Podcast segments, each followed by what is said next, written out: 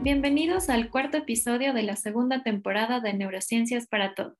Les habla Paula Vallejo y estoy gustosa de estar junto a mis compañeros del equipo neural que el día de hoy nos traen un tema un tanto diferente a los que hemos tratado en episodios anteriores. Antes de empezar, demos la bienvenida a nuestros invitados. Mi nombre es Fiorella Cueva. Me acabo de graduar como médico de la Universidad Internacional. Gracias por la invitación. Muchas gracias por la invitación. Yo soy Felipe Loza y estoy cursando quinto semestre en la Universidad Internacional del Ecuador. Hola Paula, gracias por la invitación. Eh, yo soy Pamela Ochoa y soy estudiante también de la UID. Estoy en séptimo semestre. Hola chicos, gracias por estar aquí. Entonces, ahora sí, cuéntenme, ¿de qué nos van a hablar hoy? Hoy queremos contarles acerca de un tema del que no se habla ni se conoce mucho, la adquisición o mejoría de equipos hospitalarios, lo que llamamos recambio tecnológico. ¿Qué eh, significa recambio tecnológico, Fiorella? ¿Y por qué es interesante conocer de esto? Normalmente cuando vamos al hospital y vemos los equipos disponibles, en la mayoría de casos como médicos, sabemos para qué sirven y los usamos para corroborar nuestros diagnósticos. Pero ¿alguna vez se han preguntado cómo llegaron ahí, cuánto costaron o cómo habrán enseñado al personal a usarlos? Es interesante explorar esta parte de la medicina, sobre todo cuando sirven para hacer procedimientos que antes no se podían hacer. Esto es un recambio tecnológico. El reemplazo o modificación de los equipos para darles un uso diferente o realizar nuevas técnicas. Súper interesante. La verdad, nunca había escuchado este concepto del recambio tecnológico, pero solo con lo que me acabas de decir, parece que es un proceso complejo y costoso, me imagino. ¿Cuáles son las razones para que hacer recambios tecnológicos sea tan complicado en países como el nuestro, como Ecuador? En la mayor parte de países de América Latina, África y países del Oriente, el presupuesto destinado para la salud pública es bajo y esto dificulta la compra de los equipos modernos, limita las opciones terapéuticas e incluso el diagnóstico para los pacientes. La neurocirugía es el campo que más se ve afectado por estas deficiencias, porque los equipos neuroquirúrgicos necesitan de un personal que sepa utilizarlos a la perfección, además de que son muy costosos. Aparte de esto, en los recambios tecnológicos hay otras dificultades como el transporte de los equipos, las adecuaciones y el mantenimiento que necesitan. De hecho, aquí mismo en Quito hay un equipo de millones de dólares que se quedó en las bodegas del hospital ya que no se le pudo dar un mantenimiento adecuado. Y hay otros casos en los que debido al corto presupuesto se esterilizan piezas que deberían ser desechadas en el primer uso. Es evidente que los países de bajos y medianos recursos tienen muchas dificultades en realizar estos procesos. Y ahora, ¿podrían contarnos más sobre los recambios tecnológicos en sí, como para entender mejor la complejidad de estos? Claro, sabes que cuando nos referimos a recambios tecnológicos, nos estamos refiriendo a todas las innovaciones que se puedan realizar. Estas pueden ser totalmente nuevas o simplemente una modernización de los equipos. Y después de haber revisado algunas experiencias institucionales de recambios tecnológicos, logramos clasificarlos en tres tipos. El primer tipo es cuando se compra por primera vez algún equipo con el que se puede realizar una técnica novedosa. El segundo tipo es el reemplazo de algún equipo viejo por uno más moderno para actualizar el servicio para los pacientes. Y el tercer tipo, que es uno de los más interesantes de investigar, es cuando se adaptan equipos o técnicas para intentar acomodar de alguna forma el servicio y ampliar la gama de terapias realizables. Un ejemplo de esto es en un hospital en Tanzania, en donde adaptaron transductores de ultrasonido de los servicios de anestesia y radiología del mismo hospital para poder utilizarlos en los quirófanos de neurocirugía. Esto con el fin de poder realizar navegaciones intraoperatorias. Los equipos de neurocirugía deben ser muy precisos y me imagino que en otros servicios los equipos no tienen las características necesarias para realizar procesos neuroquirúrgicos, tal vez ni siquiera con modificaciones. ¿Este tipo de recambios representa más dificultades aún o es diferente? Bueno, pocos recambios son los que se quedan libres de alguna dificultad o complicación mayor.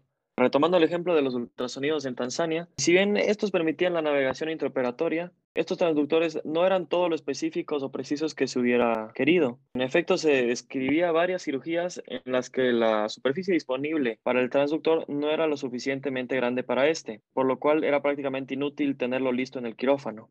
Qué triste este caso, la verdad. Y además de las adaptaciones de equipos, recuerdo que mencionaste otros tipos de recambios tecnológicos. Me imagino que estos son más sencillos y beneficiosos. ¿Es correcto o me equivoco? Claro, si bien los recambios tecnológicos en los que se adaptan equipos de otros departamentos de neurocirugía son recambios difíciles y aparatosos, los recambios en los que se compran equipos nuevos no están libres de complicaciones. Estas pueden ser predecibles, como por ejemplo la necesidad de adaptar la infraestructura del lugar para que quepa algún equipo más grande, o también pueden ser complicaciones más bien de carácter humano, por ejemplo, en Botswana había un estudio que describía la introducción del primer equipo de radiocirugía por acelerador lineal eh, del país y los pacientes seguían rechazando la terapia ya que desconfiaban de la nueva tecnología. Entonces, aunque es innegable que los recambios tecnológicos aportan un mundo de ventajas y amplían los horizontes terapéuticos, comprar un nuevo equipo tampoco es la solución a todos los problemas. Y bueno, ya me han hablado de las complicaciones que se presentan durante los recambios tecnológicos. ¿Qué me pueden decir con respecto a las personas que manejan las máquinas que fueron reemplazadas o modificadas. Claro, las personas son una parte muy importante de un recambio tecnológico, porque para que esto funcione en un centro de salud se necesita que el personal esté capacitado para poder manejar las nuevas máquinas, el nuevo equipo, o también que deban conocer los procesos alrededor de las máquinas y del mantenimiento de estas. Entonces se necesita que adquieran nuevas habilidades y nuevos conocimientos, y también deben estar al corriente de las guías de su uso y los algoritmos clínicos para los procedimientos médicos que se adquieren al hacer el recambio tecnológico. Y Pamela, tal vez tú sabes cómo se prepara el personal para estos procesos. Hay varios tipos de capacitaciones. Puede darse, por ejemplo, el caso de un grupo seleccionado de profesionales de un país de bajos y medianos recursos que va a un centro de salud en un país desarrollado con el que colaboran para el recambio tecnológico. En ese caso, las personas que vienen del país de bajos y medianos recursos pasan varios meses en ese centro de salud adquiriendo conocimientos y nuevas técnicas y después cuando regresan a su país capacitan a otros profesionales en su propio centro. Entonces así pueden transmitir el conocimiento que adquirieron y no tiene que ir todo el mundo al exterior. Puede darse también el caso de misiones. Las misiones son cuando los médicos de un país desarrollado van a enseñar técnicas a países de bajos y medianos recursos y después de eso siguen dándole seguimiento a la formación de los médicos a los que les enseñaron. Y bueno, como en estos tiempos de pandemia se ha visto otro tipo de capacitaciones muy importantes, son las capacitaciones en línea.